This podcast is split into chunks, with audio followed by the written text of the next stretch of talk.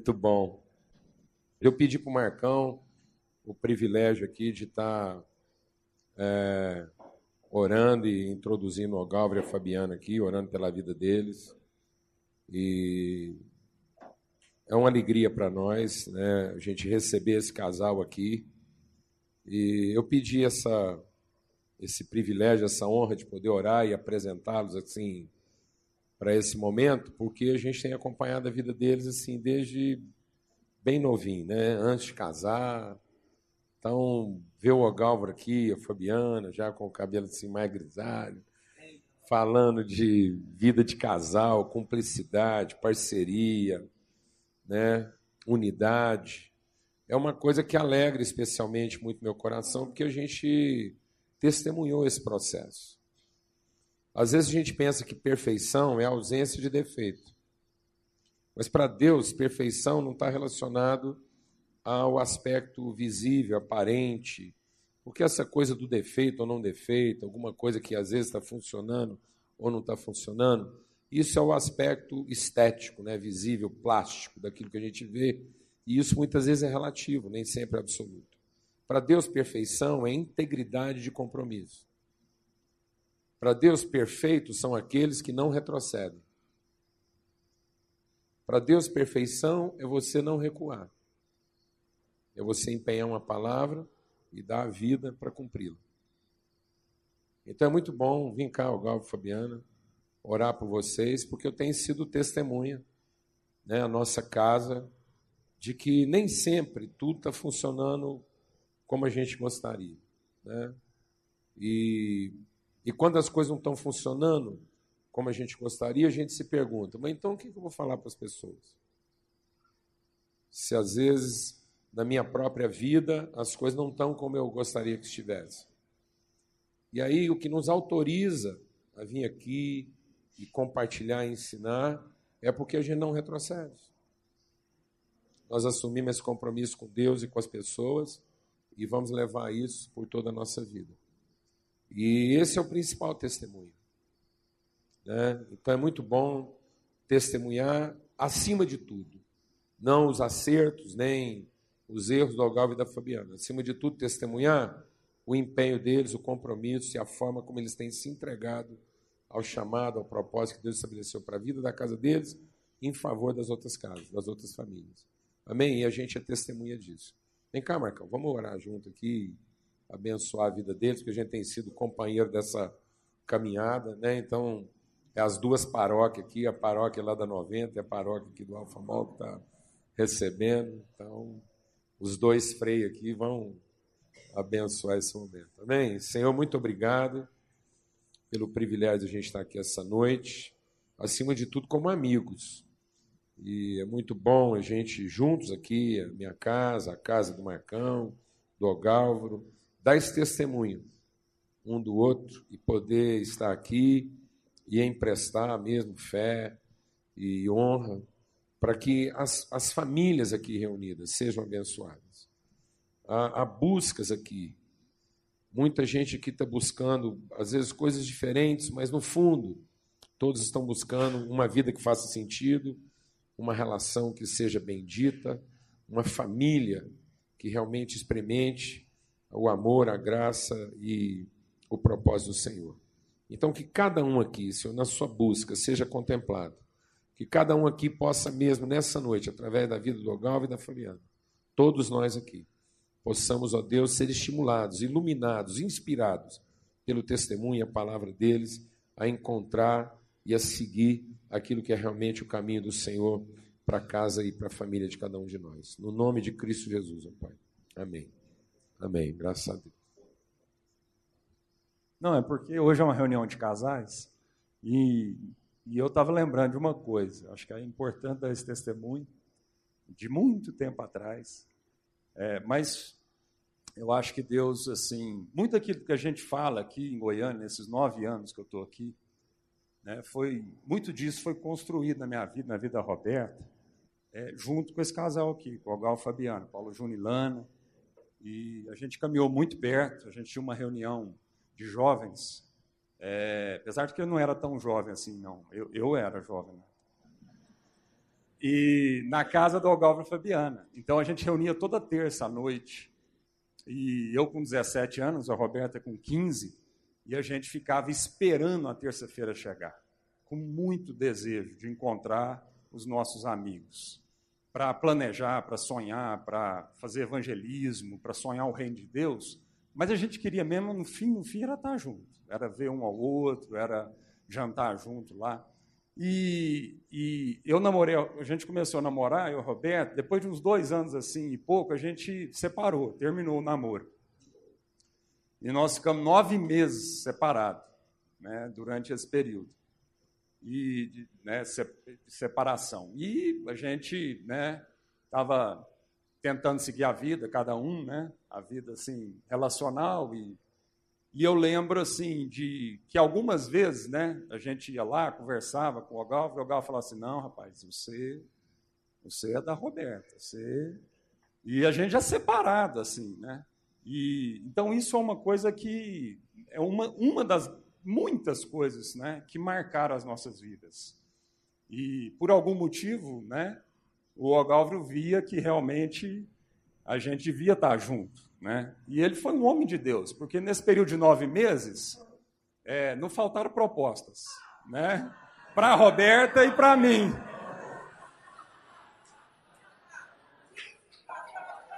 Para a Roberta, né? Principalmente, e para mim. É. É. e mas isso foi sério mesmo, porque né, na igreja, a igreja, né, a Roberta e eu, e o Ogalvo e a Fabiana sempre foi um casal que falava para a gente, né? Eu separado dela, ela também, né? Não, mas. Não, não dá para contar tudo. Não dá para contar tudo que a palestra é do Ogalvo da Fabiana hoje, bem. Nós podemos marcar um outro dia, aí a gente vem cá contar tudo, com muitos detalhes.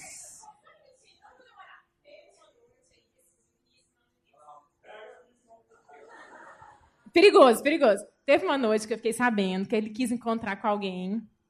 Não sei até hoje quem é esse alguém, graças a Deus, porque deve ser alguma, alguma amiga íntima hoje minha, entendeu? E os meus irmãos aqui não deixaram. Pessoa, não vai, você não vai. Então, graças a Deus, é assim mesmo. Na vida de casais, tem sempre outros casais para nos ajudar a perseverar, a chegar até o fim. A cumplicidade, amém? Então hoje nós podemos ser cúmplices um do outro, porque a gente te, também teve a ajuda de irmãos queridos que nos ajudaram nessa caminhada. Amém. Ó, mas a verdade é que quando o Marcão estava separado da Roberta, a frase que ele mais escutou dos amigos dele foi: Marcão, presta atenção, cuidado, você não está com essa bola toda, não. Deixa eu arrumar aqui.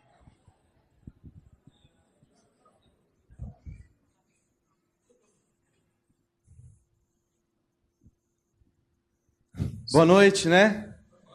Que a graça e a paz do nosso Senhor Jesus Cristo seja sobre sua vida. Nós estamos especialmente alegres de podermos estarmos aqui. É, fazia tempo que eles não me convidavam, estava doido para conhecer, não conhecia o prédio novo ainda, só só o antigo, e a gente está muito alegre mesmo. Sou o Galvaro, minha esposa Fabiana, somos casados há 22 anos. É, temos três filhos lindos, o Tiago, mais velho, com 20 anos, a Gabriela, com 18, e a Elisa, com 11 anos. É, temos caminhado com Jesus já há muito tempo, desde o início da nossa jornada de namoro, depois noivado, casamento.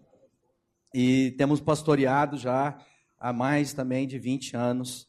Nós temos exercido pastorado, envolvido com, com a vida da igreja desde que, né, desde que antes de ser sal da terra a gente já estava ali. Então, desde o começo sal da terra a gente está presente. E é isso que a gente aprendeu. Aprendemos a amar Jesus, aprendemos a, a entender a palavra como a palavra de Deus, as escrituras sagradas, em que ela é lâmpada para os nossos pés, ela que dirige a nossa vida, e que passarão os céus e a terra, mas a palavra de Deus jamais passará e que tudo aquilo que a gente tem que aprender, por mais bem intencionado, por mais que a gente deseje o bem um para o outro, não é suficiente se não for a palavra de Deus na nossa vida. Talvez você já viu isso na sua vida ou na vida de alguém, gente que se amava profundamente, gente que era querida, gente que tentou dar certo e não funcionou. Por quê? Porque muitas vezes nós nos desviamos daquilo que são os desígnios e o propósito que a palavra de Deus garante que nós vamos ter sucesso na nossa vida. A palavra de Deus diz que se nós meditarmos nessa palavra de dia e de noite, para que quando formos fazer qualquer coisa, façamos de acordo com aquilo que a palavra de Deus nos instrui, nós teremos sucesso em todas as coisas da nossa vida. Então, o que nós queremos repartir com os irmãos, com os amigos, aqueles que vieram aqui hoje, é um pouco disso, da nossa história, da nossa jornada, e que pode, de alguma maneira, te abençoar, te, te lembrar de coisas que Deus já falou no seu coração. Então, nosso desejo é repartir com vocês, muito mais do que um tratado teológico sobre casamento, tudo isso, é muito mais contar a nossa própria caminhada, a nossa jornada, dentro da revelação, da, da, daquilo que Deus tem para a nossa vida, porque por mais que eu ame essa mulher, ela é a pessoa mais importante da minha história. Se não fosse o meu amor por Jesus antes do meu amor por ela, não teria funcionado. Muitas vezes na nossa vida, às vezes a gente passou por momentos em que a curva foi feita com o pneu cantando. Mas Deus segurou na nossa mão, Deus convergiu o nosso coração, Deus tratou as nossas vidas para que nós pudéssemos é, conhecer mais da bondade, da misericórdia dele e desfrutar da vida de um de outro de maneira adequada, da maneira que Deus tem proposto na sua palavra de Deus. E a gente vai falar um pouco sobre isso. Então, é, somos pastores ali em Uberlândia, na igreja que, que é a mãe do Ministério Sal da Terra, onde nasceu. É, por muitos anos ela foi a sede, quando Paulo Júnior estava lá em Uberlândia. Depois Paulo Júnior foi plantar uma congregação onde essa congregação mãe tinha nascido e tinha se movido geograficamente, né, de volta num bairro na cidade, que é, é como se fosse uma região como essa, né, nas devidas proporções. O Jardim Caraíba é mais ou menos aquilo que é a região em que a gente está aqui no Alphaville. E depois ele veio para Goiânia, e nessa, nessa transição a gente está lá já há algum tempo, né, pastoreando, que é o que Deus nos chamou para fazer. Há uma eu estava ontem na nossa reunião de liderança, a gente teve uma reunião ontem, e há uma frase do Spurgeon que ele diz assim: se você consegue viver sem o ministério, não se atreva a envolver com ele. né? Então, na minha vida, não tem jeito de eu viver sem aquilo que Deus mandou fazer. Então, nós estamos aqui para testemunhar também de entender vocação, chamamento, porque quando nós estamos no lugar fazendo aquilo que Deus nos mandou fazer, meu irmão, isso é imbatível. Isso vale para o seu casamento, para a sua família, para os seus negócios, onde quer que você esteja. Mas se você não está onde Deus quer que você esteja, fazendo as coisas que Deus quer que você faça, aí você está por sua conta própria. Isso significa que por um tempo pode dar certo, pode dar certo até o final da sua vida, ou de repente pode vir repentina destruição, destruição em todas as coisas. E isso vale para o nosso casamento. Então a gente está com muito temor, com muito tremor diante de Deus, né? Nós vamos contar nossa história e passar um pouco que Deus nos deu o privilégio, é, que nasceu dessa cumplicidade, que é um pouco disso que a gente quer falar, que é o livro que nasceu disso, do desejo de repartir um pouco daquilo que é a nossa própria história, a nossa caminhada como família e, acima de tudo, na nossa jornada como marido e mulher, como esposa e esposo, que está retratado num livro que Deus deu a oportunidade da gente escrever juntos. Né? Então é um pouco da nossa história que a gente vai contar e que está relatado aqui, que é esse momento que a gente quer dizer. Essa é a parte mais bonita do casal, né? E você pode falar agora. Graça e paz sobre a vida de todos. Eu sou a Fabiana, né? Conheço alguns e é um prazer muito grande estar aqui essa noite. E como o Gálvaro disse, a gente quer compartilhar um pouco daquilo que Deus tem ministrado ao nosso coração, e o tema de hoje é cumplicidade. E nada mais do que esse livro para poder tratar a nossa cumplicidade, irmãos. A gente teve um ano sabático, e no nosso ano sabático eu falei para o Galvo que eu queria escrever um livro de devocional. Eu gosto de história, eu gosto de contar história. Eu tenho um pequeno grupo de mulheres que não fazem parte da minha igreja e vou lá toda semana contar histórias, contar as histórias que Jesus contou para nós. Então, um dia o Galvo falou assim: quem sabe a gente não escreve um livro juntos? Aí eu falei assim: ah, não sei. Ele falou assim: é, vamos escrever um livro juntos e tal. E aí começou o nosso tratamento maior de cumplicidade, né, amor? Porque eu escrevi o primeiro capítulo. Na hora que eu escrevi o primeiro capítulo e levei para ele lá no escritório, falei: "O Gálvaro!" Né, assim, dando a luz. Já viu mulher quando dá a luz? Que nem mais lindo do mundo. Ô, Gálvaro, olha aqui o primeiro capítulo. E na hora que ele veio, ele falou assim: "É, mas eu estou pensando aqui que a gente podia eu falei assim, não tem condição. Olha, eu dei o melhor, e papapá, papapá, papapá, né? E aí eu falei assim, você também pode escrever esse livro sozinho. Você escreve o seu, que eu vou escrever o meu. E aí eu fui para o quarto, ele ficou no escritório, e ele falou assim, passado um tempo, ele me chamou no escritório, falou assim, amor, vem cá, perdão, viu? Não é assim, não. Eu até posso escrever um livro sozinho. E eu sei que você também pode escrever um livro sozinho. Mas eu quero te dizer que o que Deus tem para nós, especialmente nesse ano sabático, é tudo junto. É tudo junto e misturado. Então nós vamos escrever esse livro juntos. E aí, não precisava nem de colocar no final de cada capítulo, porque tem um capítulo que sou eu que escrevo, tem um capítulo que é o Gálvaro. Porque de você ver, de você ler o capítulo, você sabe quem está escrevendo. Você vai entender quem está escrevendo. Ah, essa aqui é a mulher dele. Ah, essa aqui é ele. Então, é, como o Galvaro falou, nós somos casados há 22 anos e temos três presentes de Deus né, na nossa casa. E através da vida deles também, Deus trata muito a respeito da nossa cumplicidade. Cumplicidade, se a gente for olhar no dicionário, ela é muito resumida como definição e fala que é uma parceria, uma sociedade, é estar junto, mas cumplicidade, principalmente se tratando de casal, é muito mais do que isso. Cumplicidade é aquela harmonia que toda esposa quer ser recebida e ser tratada. Cumplicidade é a gente falar com respeito, é a gente dar bronca na hora certa, é a gente abraçar, Cumplicidade é aquele sentimento que às vezes a gente tem, e quando a gente é um pouquinho casado, assim, uns, acho que de uns cinco anos para frente, a gente já começa a ter uma cumplicidade, que é essa, essa sintonia gostosa de falar pelo olhar. Você entende? Quando você fala pelo olhar com seu marido. Quando a gente era, é, quando eu era criança, é, a minha mãe sempre foi assim, eu não tive pai, meu pai faleceu, a gente era bem pequenininha, e a minha mãe conversava com a gente pelo olhar. Pelo olhar, a minha mãe falava sim, não, para, silêncio, cama. A gente sabia direitinho, né? E às vezes seja isso hoje a nossa maior dificuldade desse momento de comunicação com os nossos filhos. Mas a cumplicidade é justamente conversar pelo olhar, a cumplicidade é conversar pelo toque. A cumplicidade é, às vezes, não conversar. É, às vezes, permanecer em silêncio. A cumplicidade de, às vezes, ouvir uma música juntos e lembrar a respeito de, um determinada, de uma determinada ocasião, né? e ali relembrar momentos e estar cada vez mais juntos.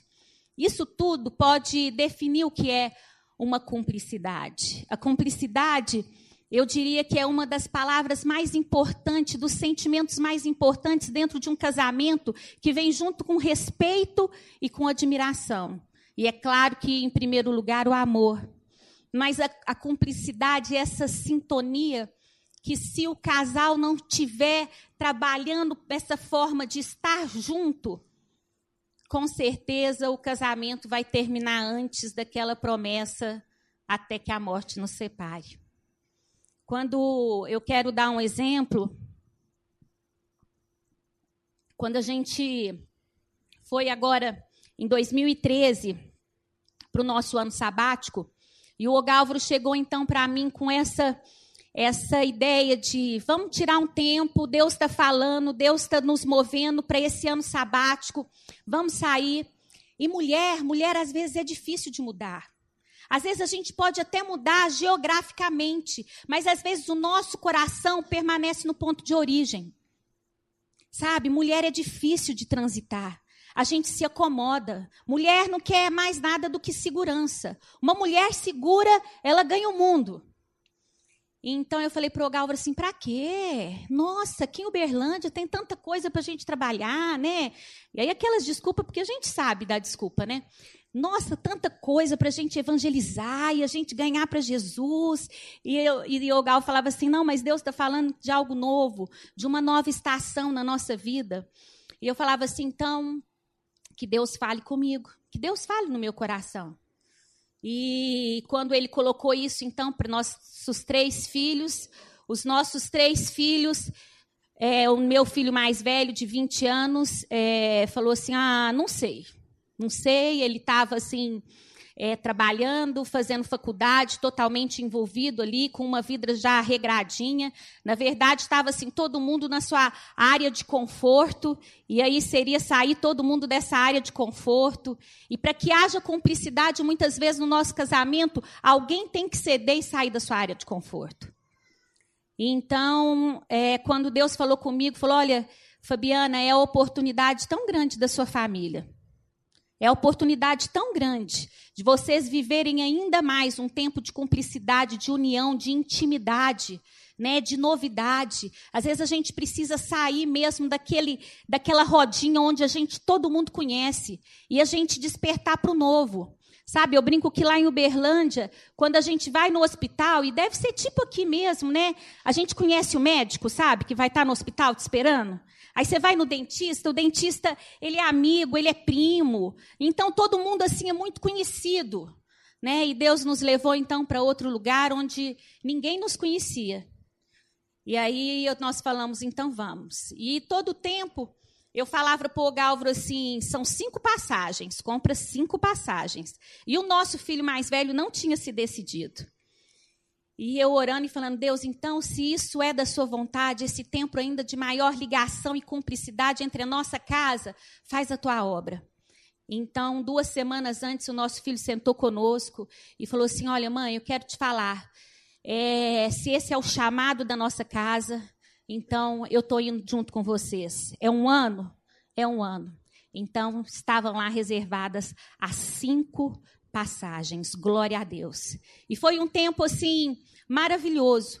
Mas não tem como, o que eu quero trazer, não tem como a gente fazer essa opção por família, e principalmente nós, mulheres, que somos a coluna de dentro da nossa casa, que somos a sombra, que somos a árvore frondosa. Não tem como a gente ser mãe sem a gente passar por noites de filho acordado, de cólica, de da mamar, de cheirar leite, de fralda, de achar que o mundo vai acabar nisso. A gente não passa, acha que vai acabar tudo nisso. Depois vamos crescendo e passando por outras fases. Mas não tem como, quando a gente faz uma opção por família, da gente não ter o ônus da nossa família. Cumplicidade é a gente entender que o ônus, o preço que eu vou pagar, é um preço muito maior do que aquele bônus que Deus já deu para nós como herança é muito maior do que todas as coisas que nós podemos planejar. Quando nós entendemos que a nossa casa tem que ser firmada em cima da rocha, nós precisamos sim, muitas vezes, abrir mão daquilo que é o melhor para mim como pessoa, para que haja o melhor para a casa como um todo. E assim foi no nosso, principalmente no nosso ano sabático, em que nós pudemos experimentar né, um tempo dessa opção de família. Falar um pouquinho de cumplicidade, eu vou te dar. É, às vezes a gente fala de cumplicidade entre marido e mulher e a gente pensa assim que marido e mulher tem que ser idêntico para ser cúmplice, sabe aquela coisa? Muito parecido. Eu quero contar um segredo para vocês. Eu e o Ogálvaro, nós somos muito diferentes. Não somos, Paulo Júnior? E nós somos muito diferentes. Quando a gente, por exemplo, chegou lá nos Estados Unidos no nosso ano sabático, para Deus falar qual igreja que a gente ia ficar, eu estava naquela assim, uma igreja que era mais tradicional, sabe? Uma igreja de um louvorzão. E aquilo ali eu estava quase sendo arrebatada. É, e o Ogalvo, na hora que entrou na Church by the Glades, que era luz, que era carro em cima do púlpito, o pastor pregava com uma cobra em cima, e aquilo era tudo moderno. Meus meninos viraram e falaram assim: meu pai achou a igreja que ele queria.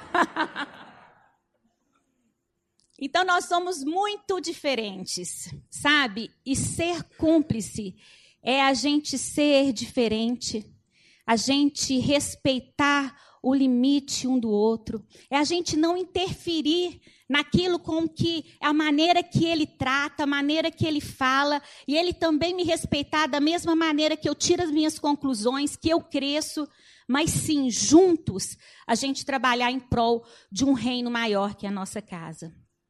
Ser cúmplice é a gente não interferir nesses limites e, ao mesmo tempo, trabalhar para que essas torres sejam cada vez mais fortes, para que o dia que vier a tempestade, sabe? Ser cúmplice é a gente tornar a parte leve do nosso esposo, a parte leve do nosso marido, da nossa esposa.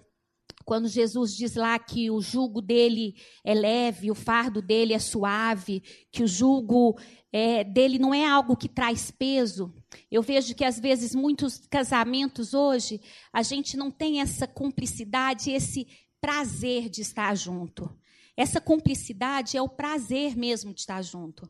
É o prazer que a gente vai exercendo dessa amizade. Às vezes o Galvro brinca que é facinho a gente saber se um casal ele é amigo, ele é íntimo ou ele já está quase separando, quase cantando pneu. É o jeito que senta no restaurante.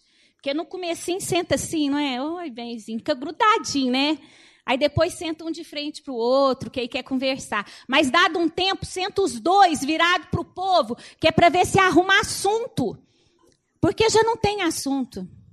Perdeu o elo, perdeu a cumplicidade, perdeu o coração. É interessante com que a gente às vezes vê casais que aí depois de 40 anos de casado separa. E a gente pergunta assim, gente, mas como que vive 40 anos e depois separa? Você já fez essa pergunta? 40 anos é muito tempo, né? Se for para separar, separa lá pelos 5, mas 40 é muito tempo. Sabe por quê?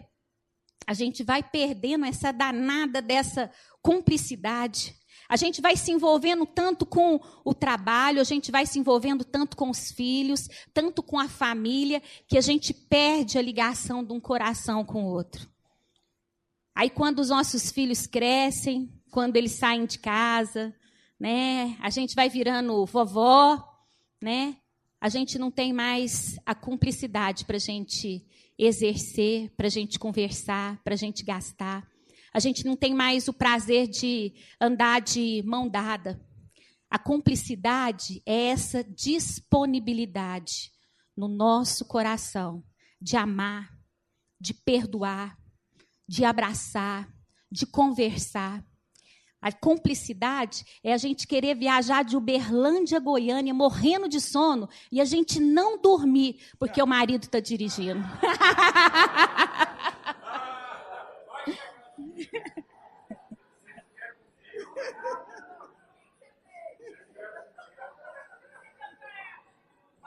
É a maior prova de Ela confiança. Ela dura mais ou menos até no trevo.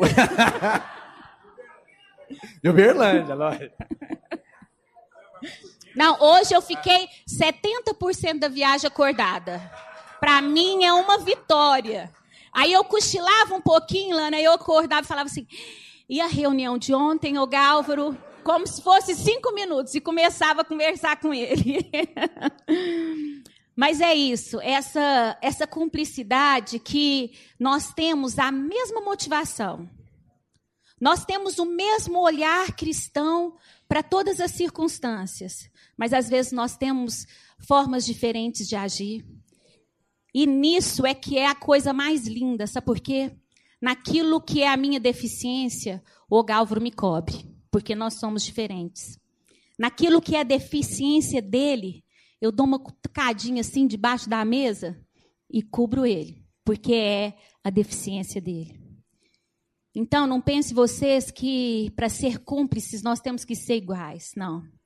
Ser cúmplice é a gente ter um acordo. Eu e o Ogalvro temos um acordo. Há 22 anos atrás, a gente fez um acordo que seríamos felizes para sempre, até a volta de Jesus. E agora, ser cúmplice é a gente honrar, honrar esse acordo. E há momentos, como o Paulo Júnior falou aqui, e já tivemos momentos em que, como diz o Ogálvaro, o carro cantou pneu na curva. Há momentos que teve gente que você teve que sair daqui de Goiânia e baixar lá em Uberlândia. Mas a gente tem que entender que até nesses momentos é o privilégio de, ao retomarmos a nossa relação, a nossa cumplicidade ser ainda mais fortalecida. Amém? Não despreze aquilo que, que Deus tem feito na sua vida, meu irmão e minha irmã essa disponibilidade de amar, essa disponibilidade de respeitar, essa cumplicidade, ela só pode existir se houver confiança. E só tem um jeito de ter confiança: se nós servirmos a um Deus que é 100% confiável, que é 100% leal, que é 100% fiel. Amém? E o que eu quero deixar é que às vezes, alguns casais, eles têm enfrentado esse fracasso porque falta cumplicidade nas pequenas coisas. Nas pequenas coisas que às vezes a gente não quer abrir mão. Nas pequenas coisas que às vezes, sabe, o carro, quando a gente está vindo de Uberlândia para Goiânia, ele não cai em buraco grande, porque buraco grande a gente vê de longe, a gente desvia. Mas em buraco pequeno, várias vezes a gente caiu. E no nosso casamento é isso. A falta de cumplicidade faz com que a gente caia em buracos pequenos. Cumplicidade é a gente abrir um parêntese para que a gente também possa agradar o nosso marido. Cumplicidade é a gente ter prazer em ver a outra pessoa feliz dentro da nossa casa. Que você possa entender aquela palavra de Eclesiastes no capítulo 4, que diz que melhor é serem dois. Sem dúvida, melhor é serem dois. Que essa parceria, essa confiança e essa característica tão importante no casamento, que é a cumplicidade, seja derramada na sua vida. E que, se necessário for, seja eu, fala assim, seja eu, seja eu a pagar o preço, seja eu a ceder, a abrir mão, porque não tem nada mais nobre. E como fruto dessa cumplicidade, nós tivemos, como eu falei, né, durante esses 22 anos, no ano de 2013, um ano sabático maravilhoso, onde assim Deus derramou algo que não subia ainda no nosso coração, na nossa mente, que a gente não podia imaginar. Mas também houve momentos em que precisava ser ministrada no meu coração. Eu, como é, pastora há muitos anos lá na igreja, um dia eu perdi, andando lá na minha cidade, parei na frente de um asilo. E o mais difícil para mim, nessa situação do ano sabático, era falar para mim que eu tinha que parar. Parar de pregar, parar de ir nas reuniões, parar de aconselhar. Andar no meio da igreja, ninguém me dá um abraço. Ninguém fala assim, pastora. Falava, meu Deus, que tratamento. Um dia eu perdi e parei na porta desse asilo. Quando eu desci nesse asilo e fui pedir informação, eu conto todas essas histórias aqui. E aí eu falava assim, aí Deus falando comigo. É Deus falando comigo que eu tenho que vir trabalhar nesse asilo todos os dias. Eu tenho que vir aqui para pregar a palavra de Deus. Outra vez eu fui para a escola e falei, é aqui mesmo, na escola da Elisa, que eu vou trabalhar todos os dias. Eu vou fazer um trabalho com as mães. Primeiro dia de reunião de oração de todas as mulheres lá. Na outra reunião, ela falou assim: Você pode trazer a palavra? Eu falei, claro que eu posso trazer a palavra semana que vem. E aí, voltando para casa, Deus falou assim: parece que você não entendeu muito bem, né? O que, que é o ano sabático.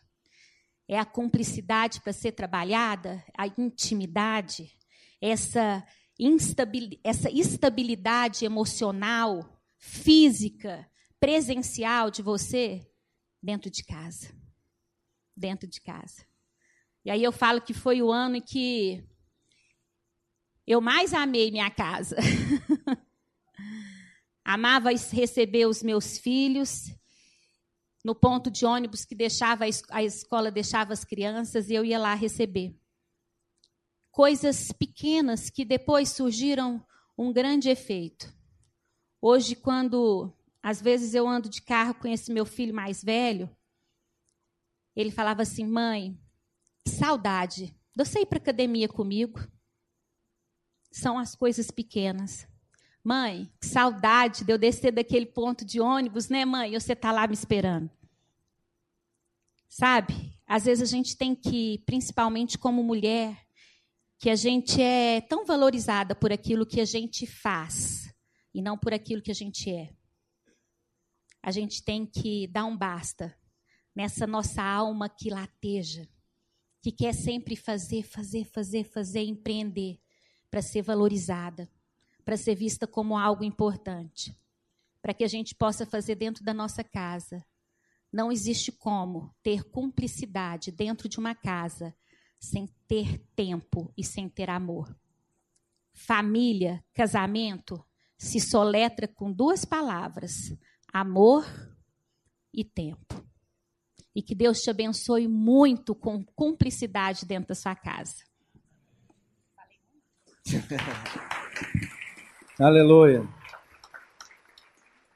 O grande desafio quando a gente pensa sobre cúmplice, cumplicidade, é porque, na verdade, ser cúmplice tomou uma conotação muito negativa. É uma palavra que, quando você fala, você é cúmplice, é, é muito mais assim: você está te acusando de alguém que se ligou a outro para fazer algo ilícito, não é isso?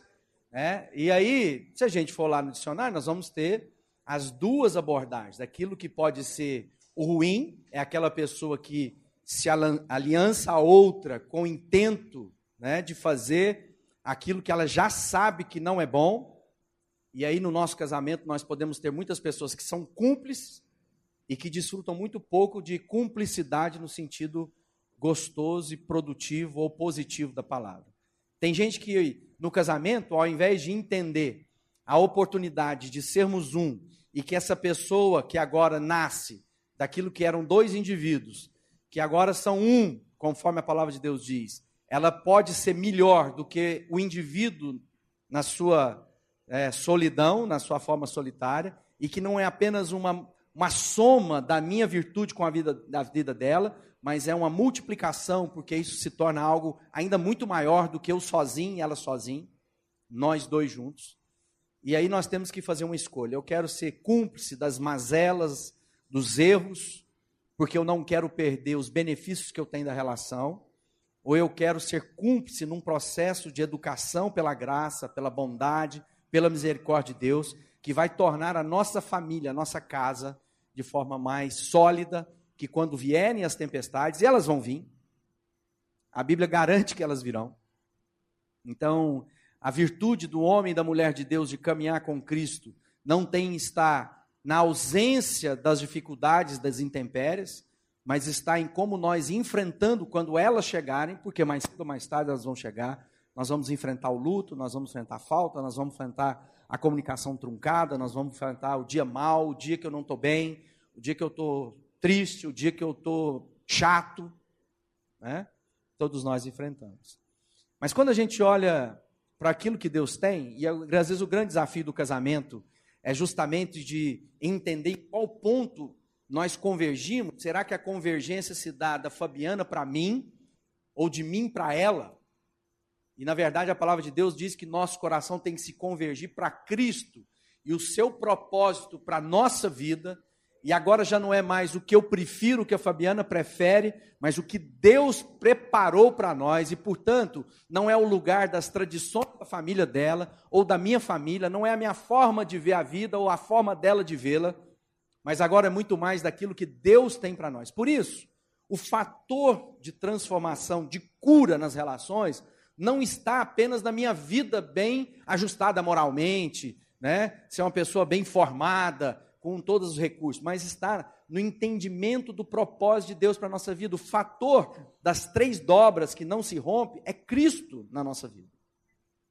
Então ninguém, por mais bem intencionado que seja, por mais desejoso, eu conheço muita gente, gente que colocava outdoor na cidade para dizer o quanto amava a pessoa. que não resistiu ao dia mal no seu casamento. Talvez você conheça pessoas assim. Gente que, que foi lá para estabelecer um compromisso de verdade. Não foi gente que foi brincar para ver se dava certo. Mas faltou o fator. Semana. Uns três semanas atrás, eu fui sentar com meu pai, fazia tempo que eu não estava com ele. A gente tinha tido umas dificuldades, aí eu fui lá me acertar com ele. E aí, toda vez que sento para meu pai e minha mãe estão divorciados há mais de 30 anos. E, e ele contando das dificuldades que ele enfrentou lá no casamento dele com a minha mãe, muitos anos atrás. E ele dizendo: muitas vezes ninguém ouviu o meu lado. Todo mundo ouviu o lado da sua mãe. É? E é verdade, muitas vezes quando a gente senta com, a, com o marido ou com a mulher, né, como vai fazer aconselhamento pastoral, às vezes a gente senta com o homem e o cara fala, não, porque aquela mulher está difícil, está complicado, está gastadeira demais, aquela confusão. Né? Aí você vai conversar com a mulher, você percebe que o cara é muquiranga, né?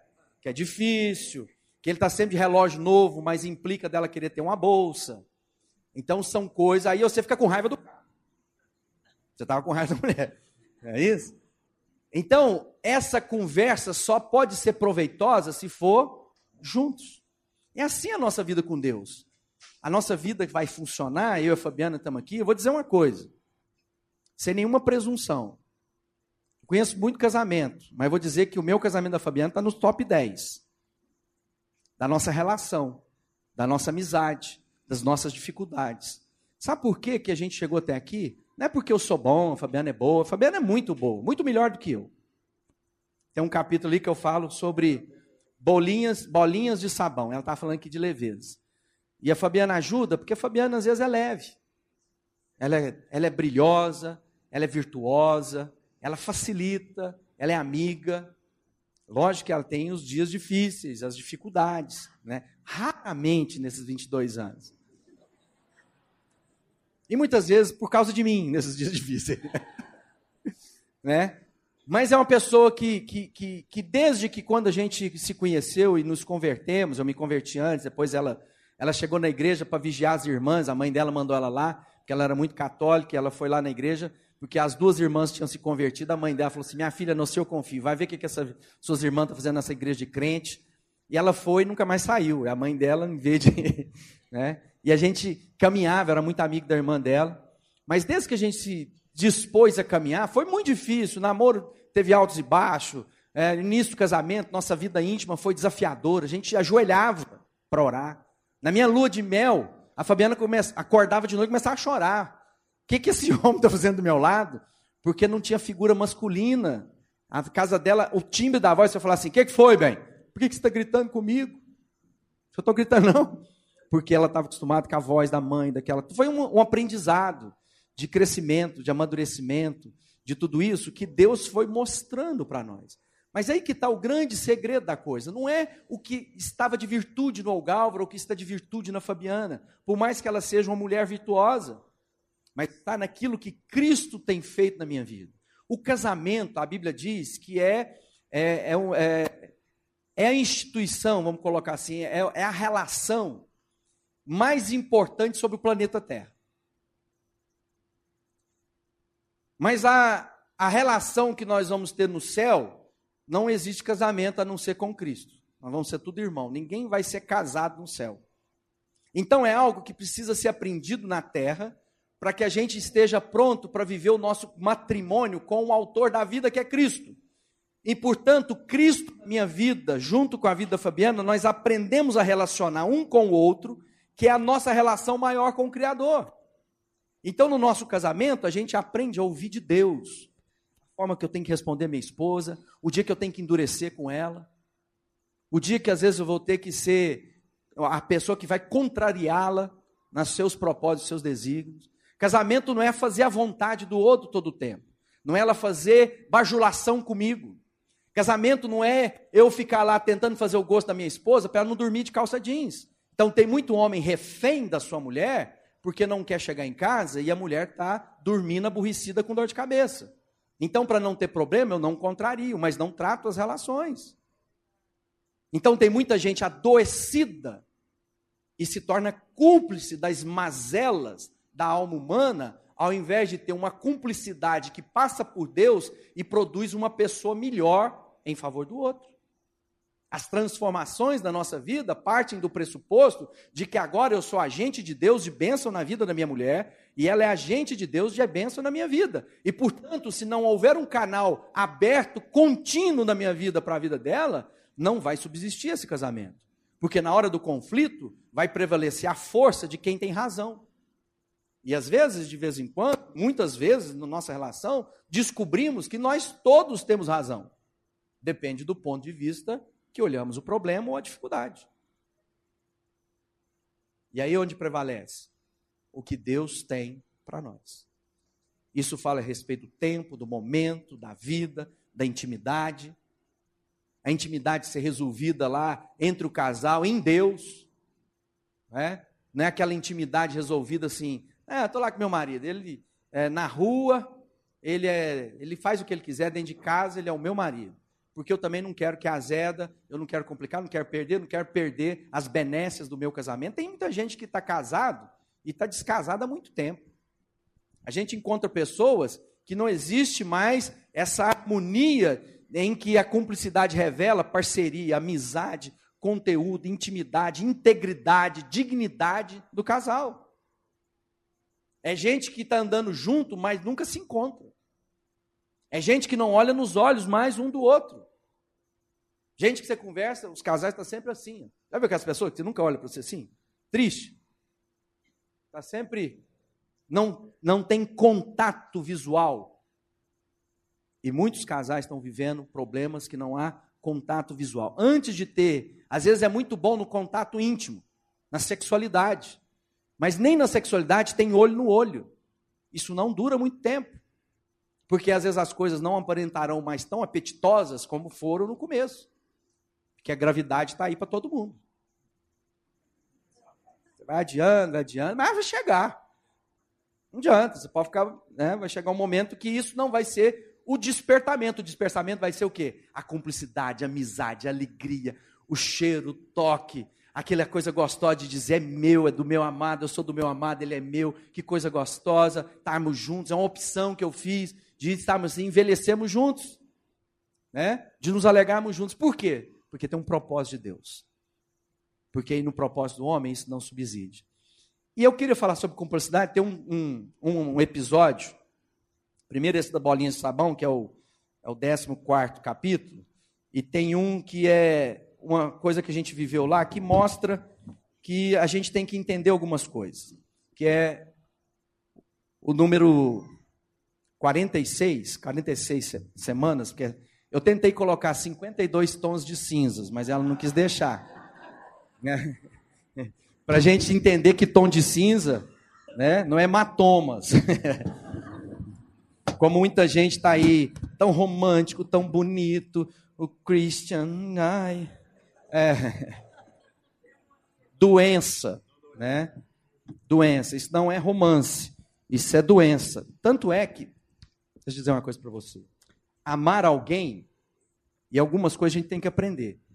Para que eu ame a Fabiana de todo o meu coração, eu tenho que amar Deus primeiro. Porque se eu amar a Fabiana antes de amar a Deus, eu, eu me torno um idólatra. Porque eu a coloco no lugar que ela não deve estar. Isso não vai ser bom para mim, tampouco para ela. Tem muita gente na sua relação que é uma relação doentia, de idolatria, de medo. Muita gente está subjugado na sua relação porque tem medo de perder. E tudo aquilo que nós temos medo de perder se assenhora de nós. Então tem muito casamento que é uma relação de senhorio de um sobre o outro. Isso não é o que Deus tem. Então essa relação em que eu me assenhoro do outro em favor de mim, isso não é de Deus. Normalmente na relação, é, a gente gosta de lembrar o outro que a Bíblia diz. Ó, a Bíblia diz que você tem que se submeter. Ó, fala para minha mulher que ela tem que se submeter. Mas a Bíblia diz que os homens têm que amar a Cristo como a, amar a sua esposa como Cristo amou a igreja e se deu, morreu por ela. Ou seja, supera em muito. Não é verdade? E aí eu quero dizer, porque aqui nesse capítulo fala sobre o dia que a Fabiana foi parar na frente de um juiz na Flórida. Na corte. Um dia ela foi para academia e ela pegou a carteira de motorista, colocou na pochete, foi para academia, voltou. No outro dia ela tinha uma reunião de oração de umas irmãs que tinham lá. E ela pegou a bolsa e foi. Dois quarteirões para baixo de casa. Aquela luz lá nos Estados Unidos que eles guardam brota, você não sabe da onde. Eles aparecem assim. Parece que sai de subterrâneo. Aí aquilo começou a tocar a sirene, parou ela, e ela tranquila, tudo certo, encostou. Documento favorável. Cadê os documentos? Aí o guarda falou assim: espera aí um pouquinho, ele vai lá, constou o carro, viu que estava no nome do marido, viu que não tinha nada no nome dela, tal. Ela falou assim, documento, ela falou assim, esqueci. Aí ele falou assim, eu tenho que rebocar o carro da senhora, vou ter que apreender o carro, tal. Aí onde só estava indo? Ela falou assim, para uma reunião de oração. Aí ele pegou e falou assim, então vamos fazer o seguinte, eu vou permitir que a senhora volte para casa no carro, mas eu vou dar aqui uma multa e o dia que só tem que ir para a corte. Porque lá é o seguinte, não tem esse tem gente que nós aqui. Que no Brasil, quando ele fala assim, não, no Brasil, nos Estados Unidos, não, porque o povo é educado. Não, não, lá porque quem faz o errado vai em cana. E aqui nós não temos medo da justiça no Brasil, nós temos medo da polícia. Ninguém tem medo da, da justiça. Eu saio 24 horas do flagrante, matei quem quer que foi, depois vou ficar 30 anos enrolando. Lá não. Ela teve uma multa de trânsito, appointment imediato, dia 20 e tanto, na corte, tal hora, diante do juiz, igual aqueles de filme. Eu fui lá. E perguntei para alguns amigos, e aí, quem mora lá, né? Tem que contratar um advogado? Coisa simples, Ogão. Ela vai chegar lá, ela tem um documento? Tem. tem ela vai levar o documento, mostrar para o juiz que tinha esquecido. Ele vai, vai entender o problema é, e às vezes nem vai cobrar essa multa, que a multa acho que era 18 dólares.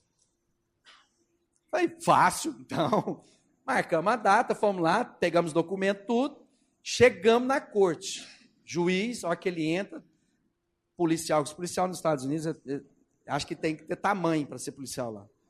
Lá na frente, agora separa quem que vai prestar contas diante do juiz, nesse cercadinho aqui, e quem está acompanhando fica aí. Ninguém pode falar nada, não se se dirige ao juiz, só responde o que ele perguntar, não dá desculpa de nada e fala o que você tem que falar. Você entendeu, bem? Entendi. Então aqui está todos os seus documentos, ó, seu passaporte, os documentos do visto que a gente está aqui, a sua carteira de motorista, você vai lá para frente, e eu lá, e a minha mulher lá no banco de réus, e duas pessoas, e duas não, tinha um tanto de pessoas, a, a segunda antes dela sai presa. Chama dois outros guardas, sai a menininha lá, escoltada.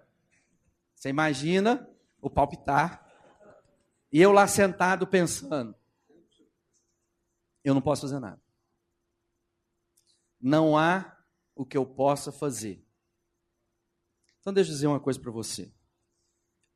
Na nossa caminhada, eu tenho que ajudar essa pessoa que está comigo, porque um dia ela vai estar diante do justo juiz e por mais que eu a ame, nesse momento eu não vou poder ajudar em nada. Então, se você quer ajudar o seu marido, a sua mulher, a ter uma vida íntegra com Deus, é aqui agora.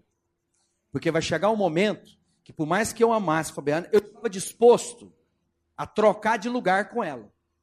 Mas não era possível fazê-lo.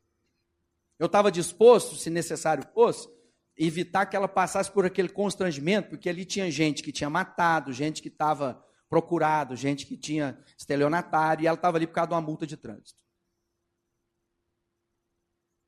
E quando ela chegou lá diante do juiz, do juiz, o juiz, a quem se refere, que fala que a pessoa é auxiliar do juiz, o juiz está calado, né?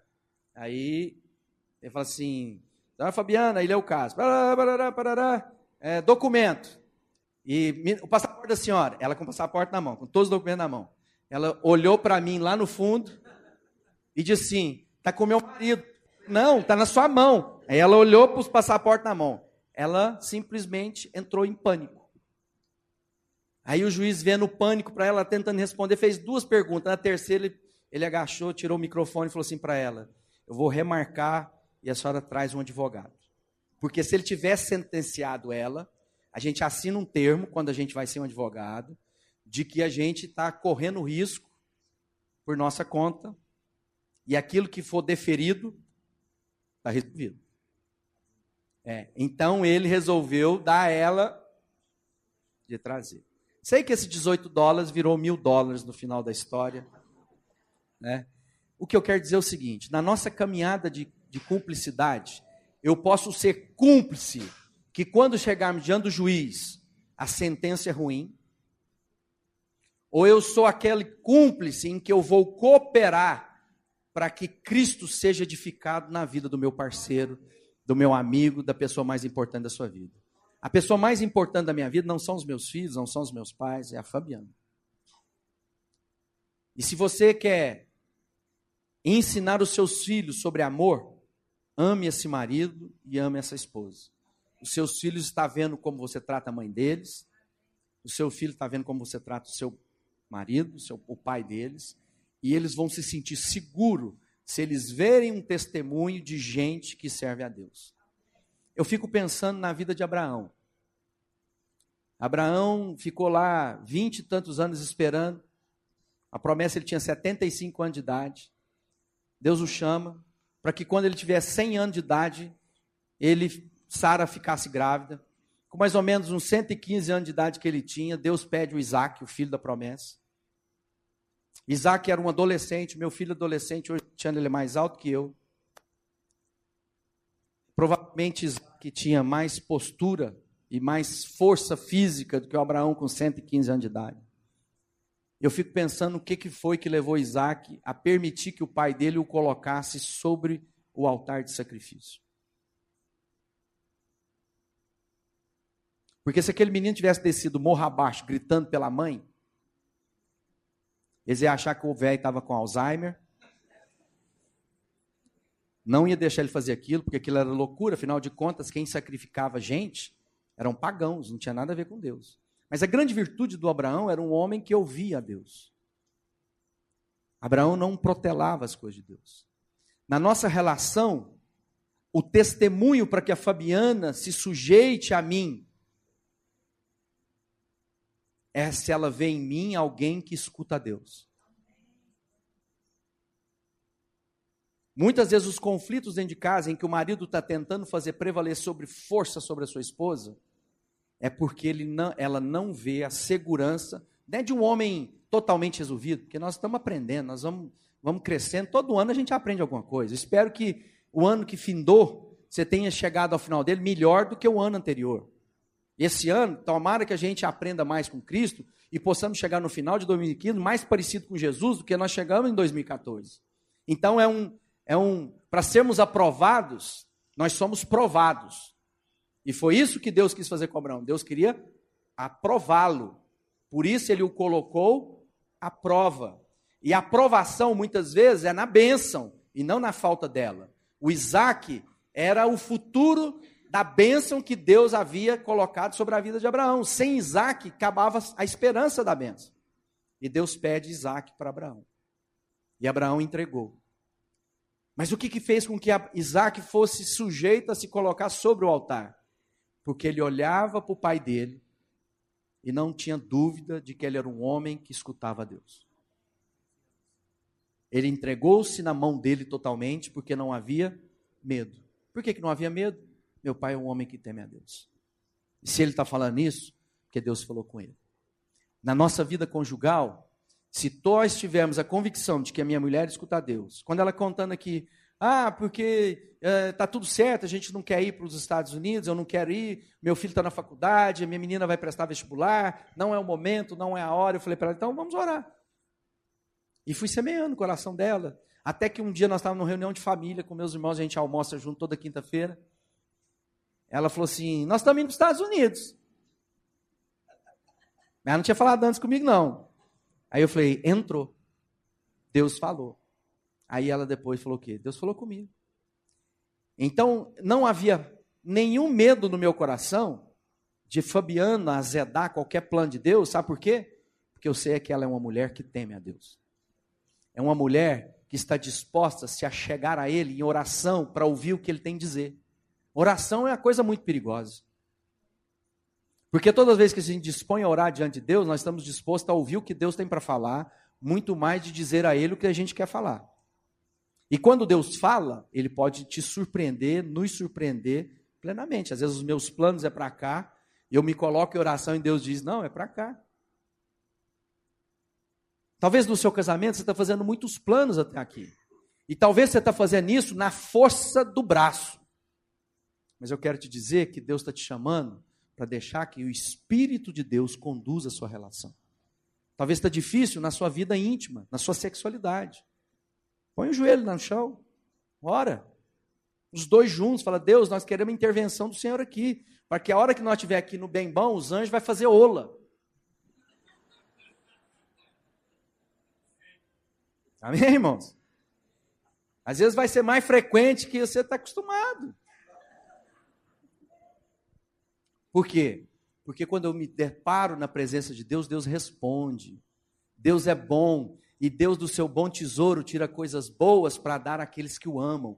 Não tenha medo, porque nem olhos viram, nem jamais subiu ao coração do homem que Deus tem reservado para aqueles que o temem, para aqueles que o amam. Que todas as coisas cooperam para o bem daqueles que amam a Deus. Que nada nem ninguém pode resistir todos os dias da sua vida. Que todas as coisas cooperam para o seu bem. E que nenhuma praga vai chegar à sua casa, porque é a promessa de Deus que quando nós estamos na mão de Jesus, o maligno não toca. São as promessas que Deus tem para nós, mas eu tenho que ser um homem, uma mulher que tem um canal aberto para ouvir o que Deus tem para mim. Você quer cumplicidade? Essa cumplicidade nasce de uma relação primeira com Deus, que passa pela minha vida e permeia a minha relação conjugal, e de Deus recebo dela e dela e ela recebe de mim do que Deus eu recebi. Então é um fluir, é um ciclo em que não é a virtude própria de mim mesmo, mas é aquilo que de Deus foi depositado na minha vida. Você quer ser benção? Você quer ser alguém que tem amizade, que tem companheirismo, que você pode poder dizer lá assim, ficar de mãozinha dada e dizer como é bom. E a Fabiana falou de uma coisa interessante: admiração. Quantos casais que às vezes amam, porque amor é, é mandamento, não tem jeito de você não amar, mas não admira. Já está naquele versículo assim: Estou aqui para te suportar mesmo, né? Você é o espinho da minha carne.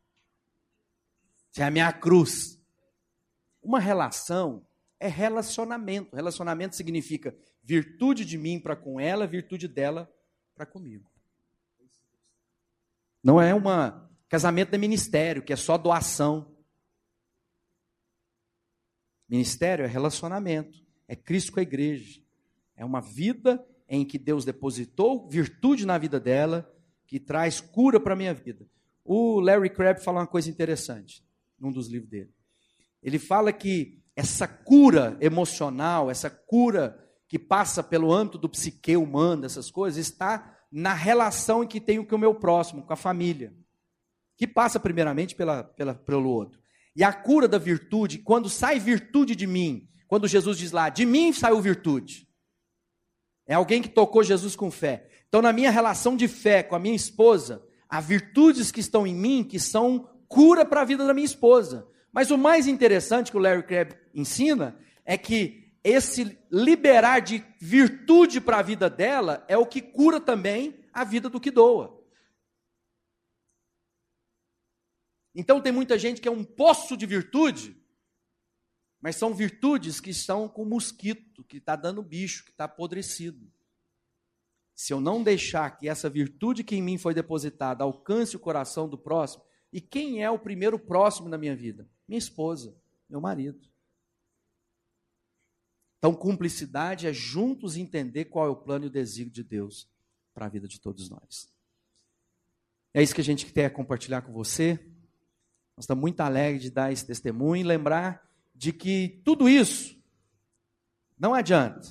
Não adianta o seu divã, não adianta a sua terapia, porque algumas coisas dizem respeito a algo que é muito além apenas da minha emoção, da minha criação, da meu histórico, das minhas mazelas do passado, isso tem a ver com desafios e oposições espirituais. Há uma trama do inferno para destruir casamento. O diabo veio para matar, roubar e destruir. E essas coisas só são discernidas espiritualmente, só são vencidas no âmbito da espiritualidade, que depois vai repercutir na minha pessoalidade, na minha, na minha psique. Gente é, resolvida internamente, gente que liberou perdão, gente que não fica com carta na manga contra sua esposa, contra seu marido, gente que mantém um outro refém porque não liberou perdão, que está sempre lembrando que está com outro apenas para fazer dele o seu servo, o seu escravo. Lembra o que você fez comigo? Ó, oh, tem crédito. Ao invés de ser o agente de perdão, de graça, de virtude, de bondade, de alegria, de celebração, o casamento foi feito para ser desfrutado com alegria. Para ser o lugar do deleite, para ser o lugar do refrigério, da recompensa, onde nós temos os maiores desafios, onde nós somos confrontados, onde somos, nós estamos nus o tempo todo, onde somos conhecidos como de fato somos. Nós podemos vir cá, dar uma palestra bonita, falar de palavras muito boas e chegar em casa, minha esposa conhece quem eu sou. Então, se isso não for verdadeiro, isso não resiste com o tempo. Nós não conseguimos enganar todos por todo o tempo.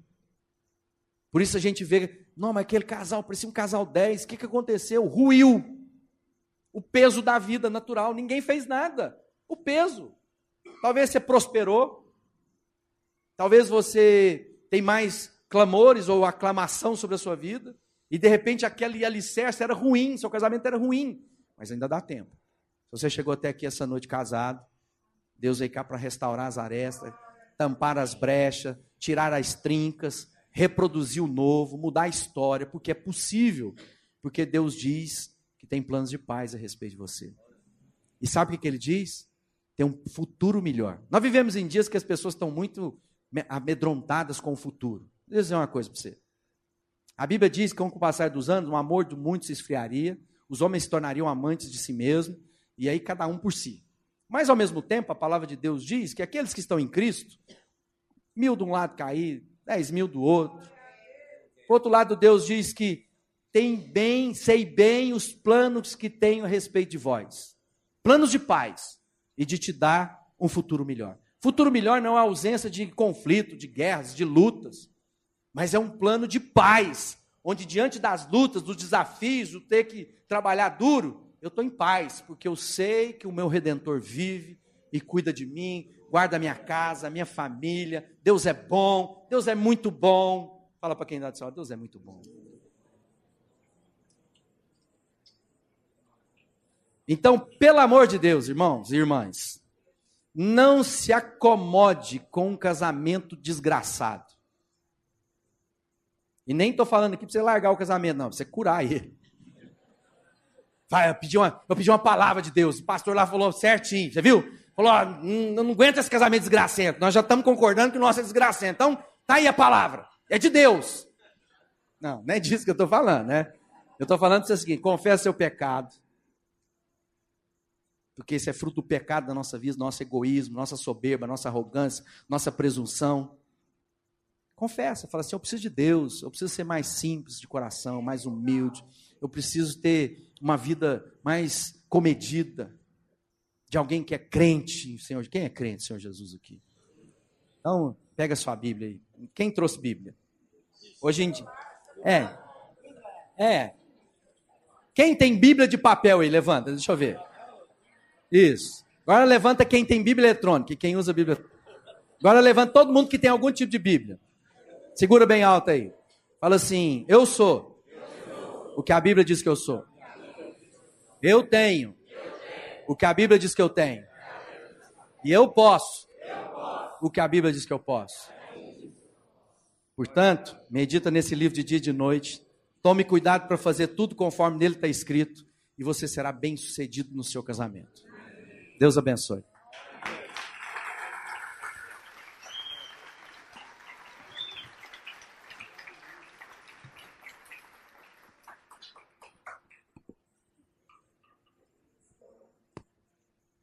Aleluia. Muito bom. Ô, ô Galvão, vem cá um pouquinho, eu quero falar de uma coisa e você também me ajuda a falar de outra. Muito bom, né? Graças a Deus. Amados, é, o Deus que nos fez é um Deus família. Ele é Pai, Filho e Espírito Santo. O Deus que nos fez é uma relação. É. O que, o que define a natureza de Deus é que ele é um Deus comunidade, ele é um Deus relação. Ele não é um Deus indivíduo. Então não há como experimentar o que Deus tem para a nossa vida na individualidade. Isso é tão forte que as pessoas estão se tornando egoístas, mas não querem ficar sozinhas. É, então elas estão substituindo relação por relação. Personal friend. É, né? Personal friend e tudo. Então é uma relação geral. Isso está gerando filhos órfãos, porque o povo continua ralando, né? E, que ninguém quer ficar sozinho, mas quer ser egoísta. Então, muito bom que a gente ouviu aqui. Uma das coisas de cumplicidade é falar amém, né? Falar amém para a vida do cônjuge. Então, quando a Fabiana falou assim, repete aí, que eu seja parte, a ceder, a pagar o preço. Eu fiquei caladinho e falava amém para Lana. Ela ia falando e eu ia amém. Amém. Cumplicidade, Tá né? certo. Ela falava que seja eu a pagar o preço, eu amém. que seja eu a ceder, eu amém.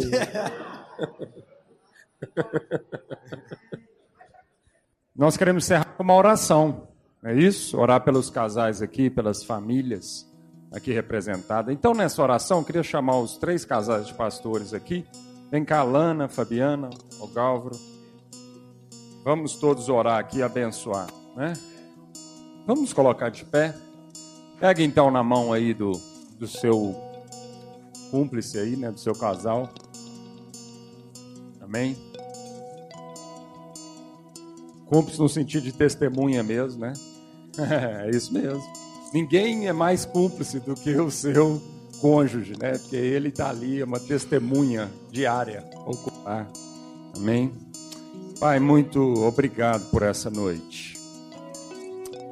Como nós fomos ensinados aqui pelo Galvra Fabiana, se não for o Senhor, Pai, nessa relação, na relação conjugal, realmente nós estamos fadados ao fracasso.